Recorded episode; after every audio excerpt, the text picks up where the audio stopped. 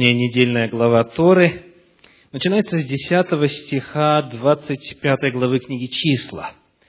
И э, начало этой недельной главы Торы представляет собой продолжение истории, происшедшей с Израилем в Ситиме. В прошлый раз мы с вами говорили о Валааме и о том, каким образом он поддался искушению сребролюбия и оказался перед нелегким выбором служить Богу или Мамоне, и к чему это в конечном итоге привело. И вот сегодня я предлагаю вернуться к началу 25 главы и исследовать всю эту историю, таким образом э, зацепив немножечко конец минувшей недельной главы Торы и исследовав также начало сегодняшней, нынешней недельной главы Торы, где заканчивается рассказ о том, что Израиль делал в Ситтиме. Итак, приглашаю вас открыть книгу числа, 25 главу.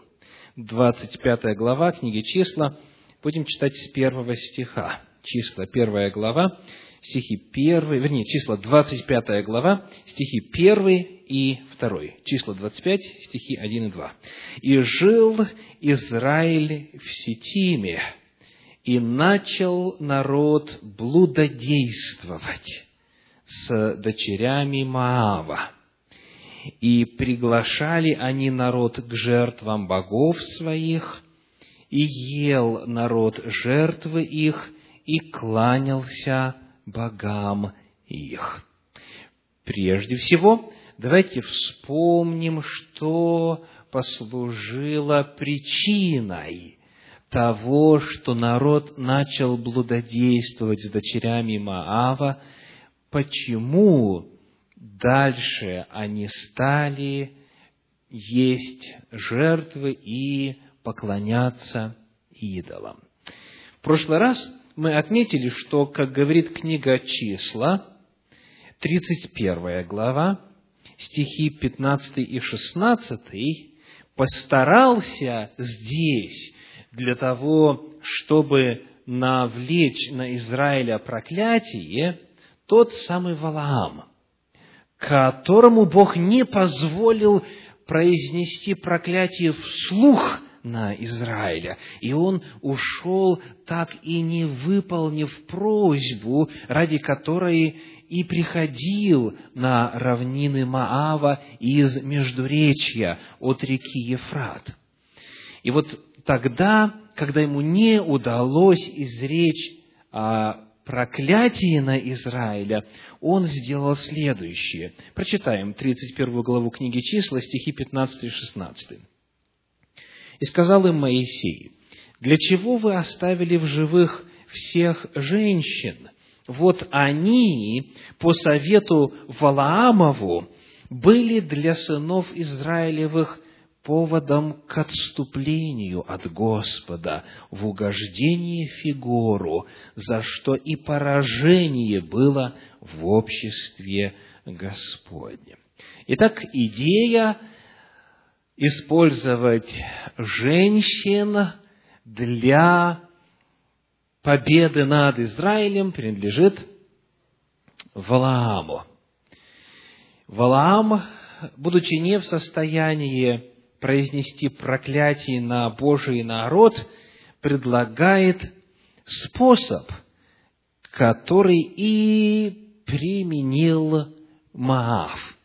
Итак, именно Валаам сказал, используйте женщин для того, чтобы Израиль был поражен. И вот что начало происходить. Елена Уайт в книге «Патриархи и пророки» описывает картину так. План, предложенный Валаамом, заключался в том, чтобы вовлечь Израиля в идолопоклонство и тем самым отдалить от Бога. Если бы только удалось привлечь Израиля к безнравственному служению Ваалу и Астарте, тогда всесильный покровитель стал бы его врагом, врагом Израиля, и израильтяне сделались бы легкой добычей жестоких и воинственных народов, окружавших их. Царь с готовностью принял этот план, и Валаам остался там, чтобы содействовать его исполнению. Цель заключалась в том, чтобы через безнравственность, через блудодеяние приучить Израиля к идолопоклонству, и таким образом уже не нужно было бы платить заклинателям и магам деньги за наведение проклятия на Израиля, потому что Израиль сам бы тогда навел на себя Божье проклятие. Итак, здесь сразу же уже перед нами очень важный урок. Священное Писание говорит в одном из мест книги притчи, незаслуженное проклятие не сбудется. Таким образом, проклятий бояться не нужно. Если нас проклинают, если вас проклинают, не бойтесь, не бойтесь. Потому что тот, кто с вами, говорит Священное Писание, сильнее того, кто против вас. Но проклятие может стать заслуженным.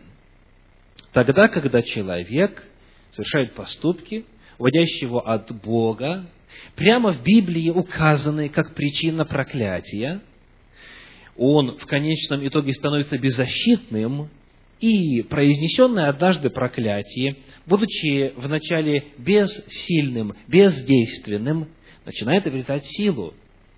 Не потому что Бог здесь является причиной, а потому что сам человек, отходя от Господа, становится мишенью для дьявольских стрел. Итак, проклятие бояться не нужно до тех пор, пока человек не начинает отдаляться от Господа и совершать поступки, которые становятся причиной проклятия, и Господь уже не в состоянии его защитить. Ну что ж, давайте посмотрим, как это произошло. Какой был план? Первое в этом плане что? Смотрим в текст. «Жил Израиль в Ситтиме, и начал народ блудодействовать с дочерями Маава». Итак, первое – это блуд. То есть, дьявол апеллирует к желаниям плоти, к похоти плоти. Путь очень короткий для большинства людей на земле к желаниям, к естественным влечениям, к физиологическим потребностям. Это первое, что указано здесь. Блуд. Дальше, второе, что указано, какой путь? Блуд, потом пища. Давайте еще раз посмотрим. Начал народ блудодействовать с дочерями Маава, первый стих, второй стих 25 главы говорит, «И приглашали они народ к жертвам богов их, и ел народ». И курсивом добавлено жертвы их. Итак, пища, а, похоть чрева, тоже физиологическое измерение, и наверняка эта пища была достаточно вкусной. Так? Для того, чтобы быть привлекательной, для того, чтобы через желание плоти а, можно было расслабить человека и в его природе сформировать определенные привычки, определенные э, влечения, тягу.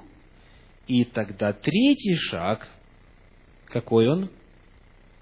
И кланялся богам их, становится намного более легким.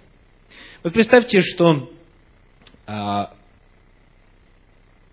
руководители Маава прислали бы делегацию к Израилю, например, к Зимре, к начальнику а, колена а, Симеонова, да? К начальнику колена Симеонова, и сказали бы, Давайте будем кланяться в Алфигору. Э, каковы шансы того, что народ бы соблазнился? Минимальные, правда? Но если сделать это, во-первых, через несколько этапов, не сразу, а постепенно. Во-вторых, если подать это сквозь призму уже завязавшихся взаимоотношений, то есть речь идет об интимной близости, речь, идет о взаимоотношениях, которые приносят удовольствие человеку, если это снабдить соответствующей пищей, если появляется аппетит и тяга, то тогда следующий шаг уже не кажется таким трудным, таким тяжелым. Итак, тактика дьявола – разбить путь на этапы. Большой грех разбивается на маленькие грехи. К маленьким грехам человек относится а, попустительствуя им, и использовать естественные, вложенные Богом стремления и желания для того, чтобы в конечном итоге, когда человек уже завязан, привязан, тогда подвести его к главному, к поклонению идолам, к отступлению от Господа. Итак, блуд, пища, идолопоклонство. Тора предупреждает в книге Исход еще за приблизительно 38 лет, вот до того, как это событие произошло, Господь сказал на горе Синай следующее. Исход 34 глава, стихи 15 и 16. Исход 34 глава, стихи 15 и 16. «Не вступай в союз с жителями той земли, чтобы, когда они будут блудодействовать вслед богов своих и приносить жертвы богам своим, не пригласили и тебя, и ты не вкусил бы жертвы их. И не бери из дочерей их жен сынам своим, дабы дочери их, блудодействуя вслед богов их, не вели и сынов твоих в блужении вслед богов своих. То есть обратите внимание, что Господь очень точно и а, конкретно описал, какой путь дьявол будет использовать. И как раз это и произошло. Блудодействовали, приглашали есть жертвы и отвратили от служения Господу. Итак, давайте теперь еще такой момент отметим. А какие народы здесь участвовали в таком способе соблазнения Израиля и наведения на него проклятия? Сказано, блудодействовал с дочерями Маава. 25 глава, 1 стих. А вот теперь когда мы с вами читали 31 главу книги «Числа», то там говорилось так, в 15 стихе, «Для чего вы оставили в живых всех женщин? Вот они, по совету Валамову, были для сынов Израилевых поводом к отступлению от Господа в угождении Фигору». О каких женщинах идет речь? Прочитаем чуть выше, 31 глава книги «Числа», а, вот, ну, например, восьмой стих. «И вместе с убитыми их убили царей Мадиамских. Евия, Рекема, Цура, Хура и Реву, пять царей Мадиамских, и Валаама, сына Виорова, убили мечом. То есть здесь описывается а, война Израиля против мадианитян.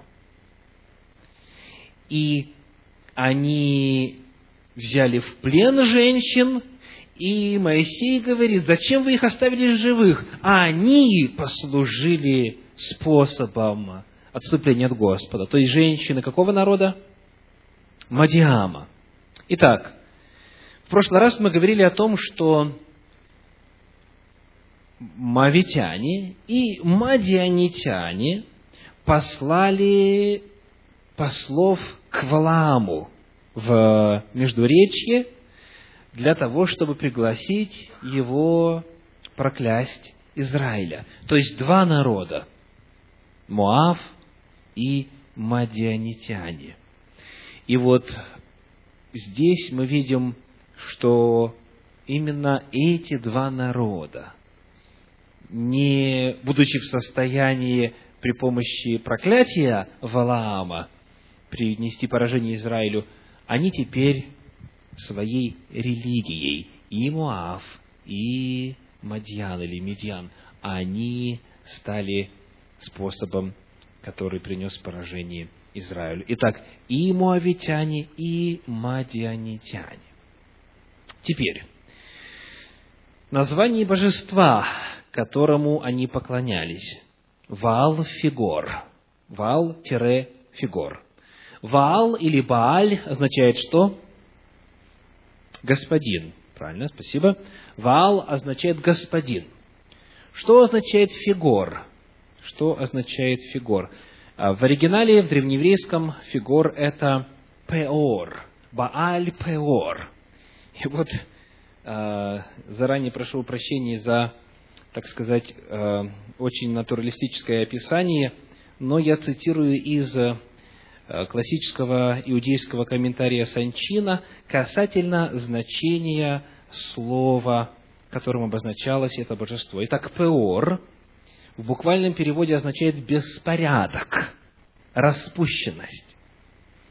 Амон и Маав поклонялись идолу, который олицетворял свободу человека от любых морально-нравственных обязательств, как по отношению ко Всевышнему, так и по отношению к своему ближнему.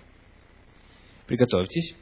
Служение этому божеству, помимо принесения жертв, заключалась в том, что люди, которые ему поклонялись, обнажали, и вот это вот глагол «паару», перед ним, немножечко все-таки помилую вас, некоторые части своего тела и испражнялись. Слава Богу, что не все этот термин помнят из Советского Союза. Этот культ, который на первый взгляд кажется странным и присущим только варварским народам древности, на самом деле существует и в наше время. Некоторые психологи считают, что любые нравственные ограничения вредны для человека. Они создают у него комплексы, которые тормозят работу его мозга и приводят к самым разным заболеваниям. Психологи эти рекомендуют вести себя естественно, то есть делать то, что подсказывает грубые инстинкты – не обращания внимания на окружающих. Этот извращенный вывод людей, не понявших всю сложность человеческой психики, является ничем иным, как отголоском того самого порыва души, который привел народы Амона и Маава к возведению бесстыдства в абсолютный принцип. То здесь я немножечко рассказываю о том, а, каким было служение этому божеству. То есть внимательное исследование, подробное исследование религии хананских народов показывает, что, а, ну, как говорится, распущенность там была нормой. не только нормой, но она еще была возведена а, в культ. Потому Бааль Пеор – это господин беспорядка господин распущенности, господин безнравственности, то есть в служении ему можно было делать все, что угодно. И главная сфера, в которой это проявлялось, это сфера, сфера интимных взаимоотношений. То есть все Божьи законы попирались, и разврат был способом служения этому Богу. Неудивительно, что а, у этого Бога было много поклонников, и, к сожалению, представители народа Божия также поддались на призыв свободной любви и отсутствие каких-либо ограничений. Сказано, поклонялись они и кланялся богам их народ Божий. Сейчас я хочу э, процитировать для вас, каким образом Иосиф Флавий, историк первого века, в книге «Иудейские древности» в книге 4, в главе 6, в параграфах 6 по 9, каким образом он описывает вот этот способ приведения Израиля к поражению и к проклятию от Господа. Он довольно подробно описывает, как женщины Маава и Мадиана, как они соблазняли представителей Израиля. Он говорит, итак, книга иудейской древности, историк Иосиф Флавий. Итак, если вы на короткое время желаете пользоваться выгодами победы над евреями, он приводит слова Валаама, то сможете этого достигнуть следующим образом. Пошлите самых красивых дочерей своих, которые были бы в состоянии, благодаря своей очаровательности, соблазнить и вполне подчинить себе евреев поближе к стану последних. Пусть они еще более выставят свои прелести наилучшими нарядами – и повелите им не отказывать тем еврейским юношам, которые будут умолять их о взаимности. Когда же девушки увидят, что они разожгли страсти, то пусть притворно обратятся в бегство и согласятся не раньше внять мольбам своих преследователей, чем удастся склонить последних к отречению от своих законов, от Господа Бога, который дал им эти законы, а равным образом побудить их к почитанию мадианитских и моавитских божеств.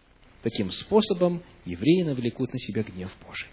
Дав этот совет, Валам отправился дальше. Когда же мадианитяне, согласно его предложению, послали дочерей своих к еврейскому стану, то еврейские юноши были очарованы их красотою, вступили с ними в разговор и стали умолять их дать им насладиться этой красотою и согласиться вступить с ними в более близкие отношения. Девушки охотно внимали таким речам и сошли с ними, а когда увидели, что им удалось возбудить сильнейшую, все более и более возраставшую страсть, то собрались уходить. Юношей при этом охватило страшное отчаяние, и они стали настойчиво умолять не покидать их, но, сделавшись их женами, остаться тут, тут и быть госпожами всего их имущества. Юноши клятвенно уверяли их в этом и призывали в свидетели осуществление этих а, обещаний Господа Бога. Плакали и всяческим образом старались вызвать жалость в этих женщинах. Последние же, видя, что юноши в полном у них подчинении и окончательно поддадутся им при постоянном сожительстве, обратились к ним со следующими словами. «У нас, дрожайшие юноши, имеются собственные отцовские дома наши и полное обилие всех благ, к тому же мы пользуемся покровительством и любовью наших родителей и прочих членов семьи. Не нуждаясь, следовательно, ни в чем таком, мы добровольно пришли к вам сюда, вступили с вами в дружеские разговоры и согласились на ваши настойчивые требования сойтись с вами не только для того, чтобы вы могли пользоваться телесную красотою нашу, но склонились на ваши мольбы от того, что считали вас хорошими и порядочными людьми, которых мы почтили этим даром гостеприимства. Теперь же, раз вы уверяете нас в такой безграничной любви и так опечалены нашим намерением возвратиться к себе домой, мы и сами не в состоянии отказать вам в вашей просьбе и готовы любить вас и всегда жить с вами, как жены ваши, если только вы дадите тот залог верности, который единственно имеет значение в наших глазах. Мы должны иметь ручательство в том, что когда вы присытитесь сожительством с нами, вы не отошлете нас с позором и бесчестием обратно домой. При этом девушки говорили, что лишь при таких условиях они могут рассчитывать на прощение со стороны своих родных. Когда же юноши немедленно и единодушно выразили согласие дать им такое, какое угодно ручательство своей верности, в ослеплении страсти, очевидно, не будучи в состоянии им ни в чем отказать, девушки сказали, так как вы держитесь такого взгляда на вещи – но в обычаях своих и образе жизни сильно отличаетесь от всех существующих народов, так что и пища у вас должна быть особенная, и питье различное от других людей, то если вы желаете вступить с нами в сожительство, необходимо, чтобы вы почитали наших богов. Другого залога в искренности вашего расположения к нам, в прочности которого вы нас уверяете, мы не можем принять, как только этот. Поклоняйтесь тем же самым богам, которых чтим и мы. При этом никто не сможет сделать вам ни малейшего упрека, если вы обратитесь к богам той страны, в которую вы прибыли, тем более, что наши божества общие всем прочим людям. Ваш же Бог до этого еще не дорос. Итак, закончили девушки речь свою, всем нам приходится либо э, согласиться на такие условия, либо искать другой земли, где вы могли бы жить одни по своим собственным законам. Юноши в своем любовном увлечении готовы были согласиться во всем, или совсем, что бы ни сказали эти девушки, подчинились всем требованиям последних и нарушили родные установления, признав существование нескольких богов, принеся идолам их, которых они поставили себя в домах, жертвы по обрядам туземцев, вкушая чуждую им дотоль пищу и постоянно делая в угоду этих женщин все, чего бы они ни пожелали, хотя бы это и было противно их родным установлениям. Таким образом, вскоре во всем стане распространилось крайне беззаконное поведение юношества, и возникли беспорядки гораздо более серьезные, чем те, а, чем прежде, так что явилась опасность окончательной гибели родных обычаев. Ибо раз юношество успевало познакомиться с чужими нравами, оно тотчас всецело отдавалось им, и те юноши, которые еще случайно выдавались своей привязанностью к прежним обычаям, также быстро подверглись общей порче. Итак, вот таким образом, очень красочно, как вы видите, Иосиф Флавий описывает, что же тогда произошло в истории израильского народа. А в Библии сказано так. Книга числа, 25 глава, 3 стих. «И прилепился Израиль к Ваалфигору». Что значит прилепиться? Приклеиться, правда? То есть соединиться, слиться в одно. Прилепился Израиль к Ваал-Фигору. И вот результат. Третий стих. «И воспламенился гнев Господень на Израиля». Что же именно стало происходить? Воспламенился гнев Господень на Израиля. В девятом стихе 25 главы книги числа сказано, Умерших же от поражения было 24 тысячи. Слово «поражение». И это перевод древнееврейского слова «магепа», и оно переводится как мор, или язва, или эпидемия. То есть, иными словами, речь идет о том, что а, в народе стала распространяться эпидемия. Значит, не указывается, какая именно болезнь. Но, как говорится, догадаться нетрудно. В силу сферы, которая была поражена, в силу сферы, которую мавитяне и мадианитяне использовали для того, чтобы соблазнить израильский народ. То есть, а, мор начался, язва, эпидемия начала распространяться по Израилю. И в этом был гнев Господа. Очень интересно, апостол Павел пишет об этом в послании к Римлянам в первой главе. Он говорит, когда люди естественные отношения заменяют противоестественными, когда они предаются распутству, разврату и так далее, и так далее, то очень интересный момент. Сказано, Бог предал их, то есть оставил их превратному уму, и они в самих себе получают должное воздаяние за свое заблуждение. Обратите внимание. То есть, перед нами какая картина? Господь забирает свою защиту, и а, начинаются последствия, начинаются действия закона причинно-следственных связей, и в конечном итоге происходит исчезновение, исчезновение целого народа. И вот что Господь говорит. 25 глава, стихи 4 и 5. «И сказал Господь Моисей, возьми всех начальников народа и повесь их Господу пред солнцем, и отвратится от Израиля ярость гнева Господня. И сказал Моисей судьям Израилевым, убейте каждый людей своих, прилепившихся к Ваалфигору. Итак, очень интересное решение проблемы. Какое? Что нужно сделать? Нужно взять всех начальников народа и повесить. Вот. И таким образом сказано, ярость Господня утихнет. Отвратится от Израиля ярость гнева Господня. А, но в следующем стихе уточнение сказано, убейте каждый людей каких? Прилепившихся к вал фигуру. То есть, иными словами, невинные люди не должны были пострадать. Никто из начальников, а, которые сохраняли верность Господу, не должны были пострадать. И я хочу обратить здесь э, ваше внимание на два момента.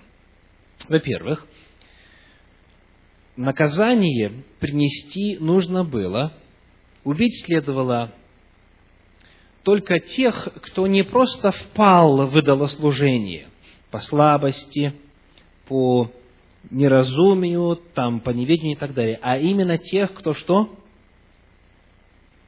Прилепился, прилепившихся к вал-фигуру. То есть, речь идет о людях, которые настолько соединили себя с грехом, что стали с ним одно. Речь идет о так называемом грехе дерзкой руки. Это, это ситуация, при которой человек знает, но коснеет в этом грехе и упорствует в нем. Вот таковых ожидало наказание. Во-вторых, приказ Моисей отдал не кому-нибудь, а кому? Судьям. Обратите внимание, и сказал Моисей судьям Израилевым, то есть Следовательно, каждый смертный приговор должен был выноситься судьею. В результате, соответственно, судебного разбирательства, в результате судебного процесса, после доказательства вины. О расправе без суда и следствия не могло быть и речи. Чрезвычайно важные моменты. То есть даже в такой кризисной ситуации Моисей говорит о том, что необходимо действовать в соответствии с установленными а, правовыми нормами. Покарать смертью нужно было тех, кто прилепился из числа начальников, не просто потому, что человек начальник, и при том в результате э, исследования и судебного разбирательства. И вот дальше шестой стих, 25 главы книги числа. «И вот некто из сынов Израилевых пришел и привел к братьям своим маденитянку. В глазах Моисея и в глазах всего общества сынов Израилевых когда они плакали у входа скинии собрания. Попытайтесь нарисовать эту картину. Значит, сказано, кто плакал? Все общество сынов Израилевых. То есть это что может означать? Ведь 24 тысячи все-таки погибли, да? Что значит все общество сынов Израилевых? Значит, перед нами следующая картина.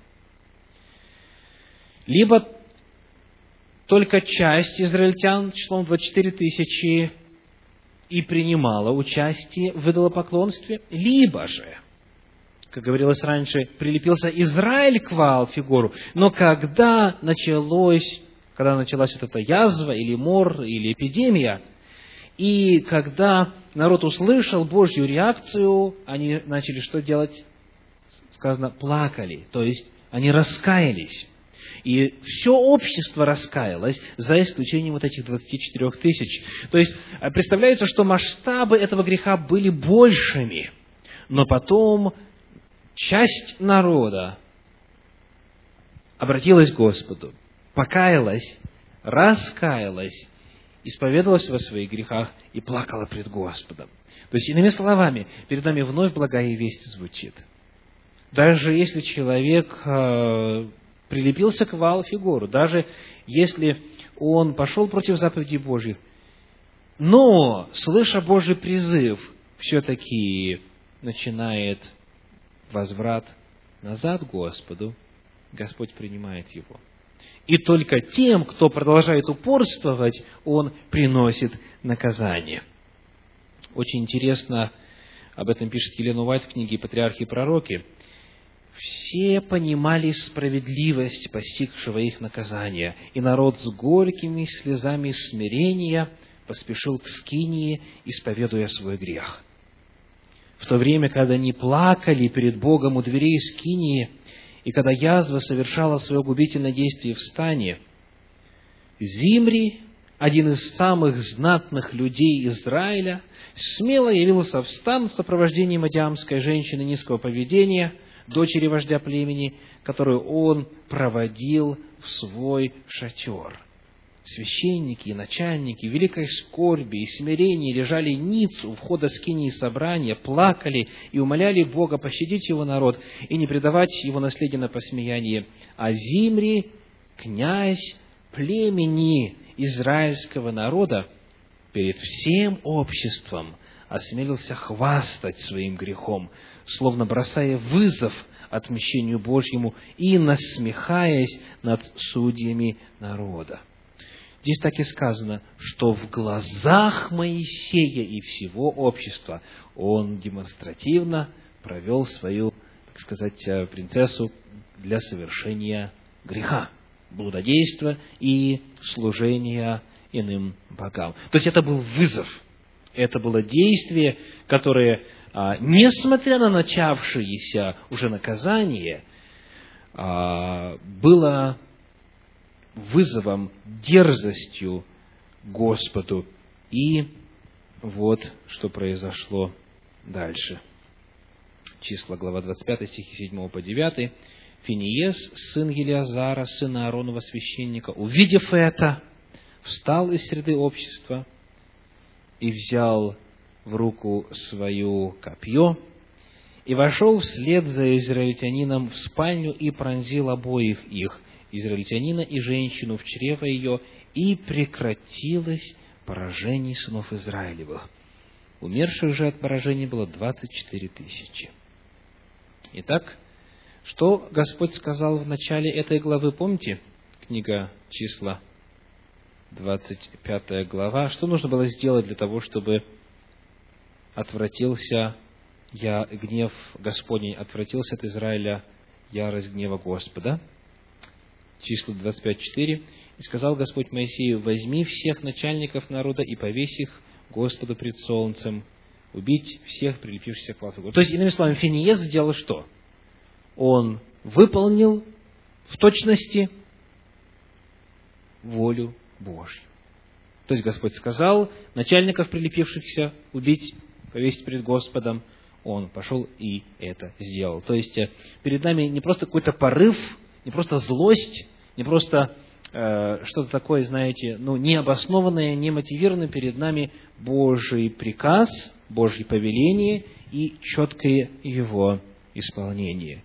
И когда он это сделал, тогда ярость Господа прекратилась, тогда а, мор перестал действовать и осуществлять себя в народе. Погибли те люди, которые были виновны в поклонении Бааль-Пеору. Если земной суд не может вынести смертный приговор, потому что нет свидетелей преступления, то судит сам Всевышний и приносит наказание. Он посылает посланцев своих, небесных или земных, и они приводят этот приговор в исполнение. И вот стихи 14 и 15 говорят, имя убитого израильтянина, который был убит с мадианитянкой, было Зимри, сын Салу, начальник поколения Симеонова. Итак, речь идет здесь о руководителе, о видном лице, об общественном деятеле, о начальнике, который а, был поражен, и тогда, тогда Э, язва прекратилась. И 15 стих говорит, а имя убитой мадианитянки Хазва, она была дочь Цура, начальника Амофа, племени Мадиамского. Она тоже была дочь начальника. То есть, смотрите, что происходит. Тактика. Воздействовать на руководителей, воздействовать на глав народа, воздействовать на начальников – Потому что если их удастся а, сбить с пути, если их удастся склонить к греху, то, конечно же, намного легче потом увлечь весь народ, потому что люди идут за своим лидером. Итак, расчет здесь был еще и в том, чтобы в первую очередь соблазнить начальников. Потому-то Господь и сказал, начальников повесьте, тех, кто прилепился – Потому что они были причиной, они были способом, они были главным каналом, который использовал дьявол для того, чтобы навести проклятие на Израиля. Итак, какие уроки мы извлекаем с вами сегодня из этой 25 главы книги «Числа»? Первое. Запомнили? Незаслуженное проклятие не сбудется. Сколько Валам не силился навести и произнести проклятие на Израиль, ничего не получилось. Но как только Израиль сам отступил от Господа, тут же, тут же проклятие начало действовать. Второй очень важный урок и предостережение. Дьявол действует через желания плоти. Блуд, пища и отречение от Господа. Вроде бы слишком примитивно, но именно так дьявол действует, и этот метод его очень успешен.